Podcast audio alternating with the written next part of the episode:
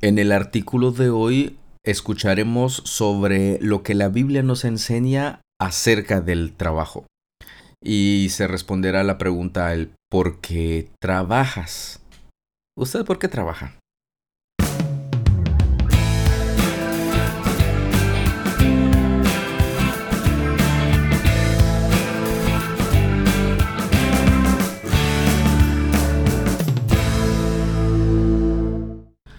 ¿Por qué trabajas? Por Stephen Nichols. ¿Por qué trabajas?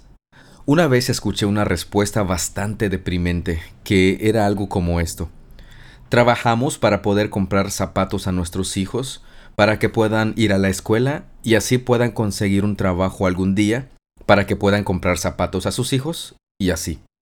En otras palabras, trabajar no tiene sentido.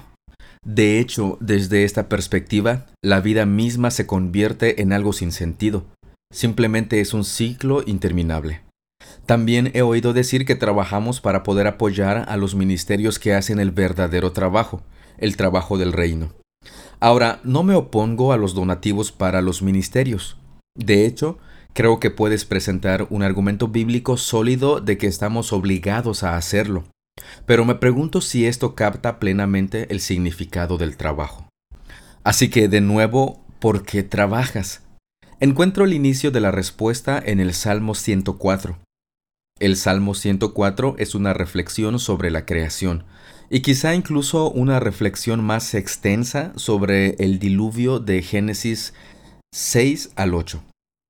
Vemos al salmista describiendo poéticamente no solo la creación de la tierra y todas las criaturas, sino que también vemos la obra íntima de Dios al sostener a su creación y a las criaturas que hizo. Versos del 1 al 13. En el versículo 14 leemos que Dios provee tanto para el ganado como para las personas, pero también leemos que las personas tienen un rol. Deben cultivar las plantas que Dios hace crecer lo que tenemos aquí es la función de los portadores de la imagen de Dios en acción. Como seres creados a imagen de Dios, debemos dominar y someter la tierra. Debemos ampliar ese jardín original dado por Dios. Vemos aquí una aplicación del mandato cultural de Génesis 1 del 26 al 28. También vemos esto en los versículos 21 al 23 del Salmo 104. Así como los leones salen a buscar su presa, pues funcionan tal como fueron hechos, así también sale el hombre a su trabajo y a su labor hasta el atardecer. Verso 23. Aquí hay una armonía que no debe pasarse por alto. Todas las criaturas de Dios, grandes y pequeñas, se presentan trabajando en armonía bajo el diseño original con el que fueron creadas. Los leones fueron hechos para trabajar como leones. Nosotros fuimos creados para trabajar como portadores de la imagen de Dios. De hecho, el salmista se mueve sin problemas no solo de criatura a criatura, sino también de criatura a Dios, el Creador.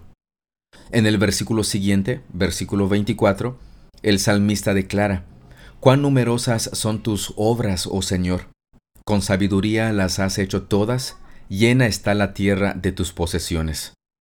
El salmista quiere que establezcamos alguna conexión entre nuestro trabajo y asuntos de mayor significado. Al trabajar reflejamos la obra de Dios, el Creador.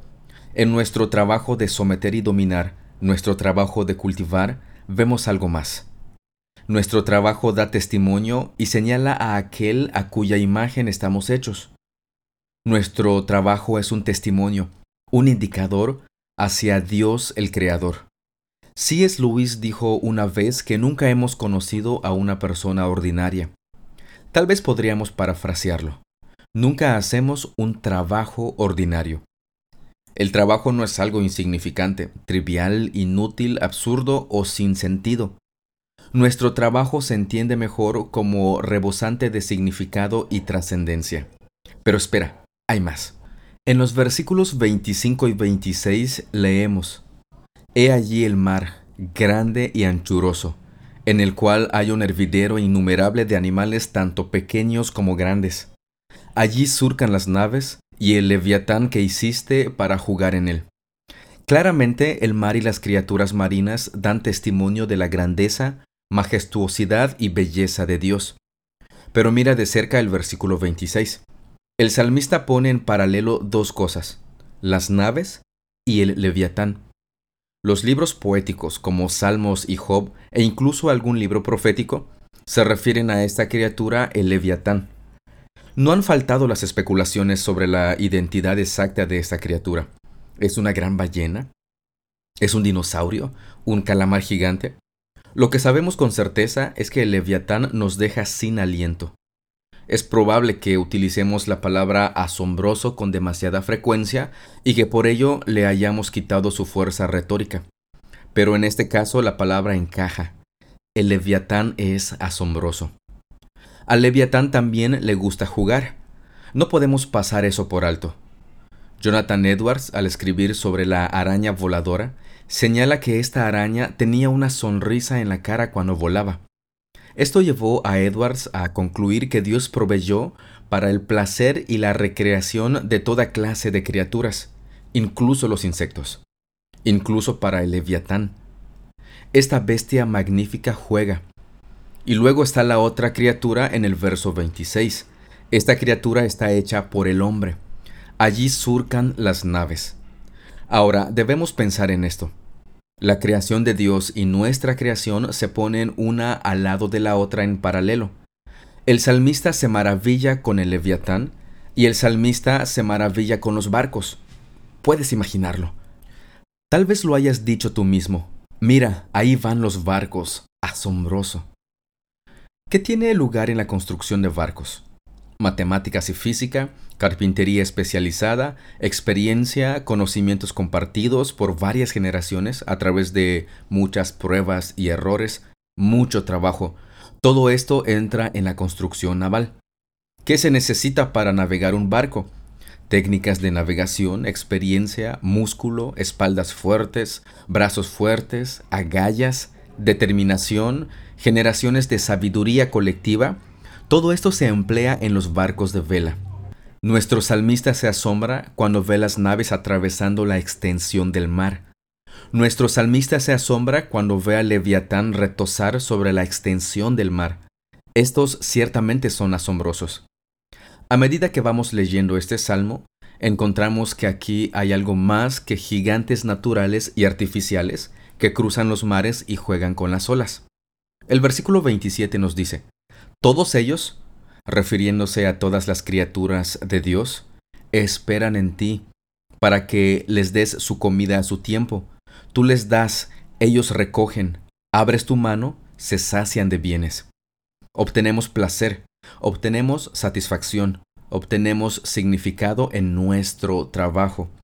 Reconocemos los dones que Dios nos ha dado, los recursos que nos ha dado, y luego nos ponemos a trabajar y entonces estaremos satisfechos. El vino alegra nuestros corazones, verso 15. Nuestras creaciones nos asombran.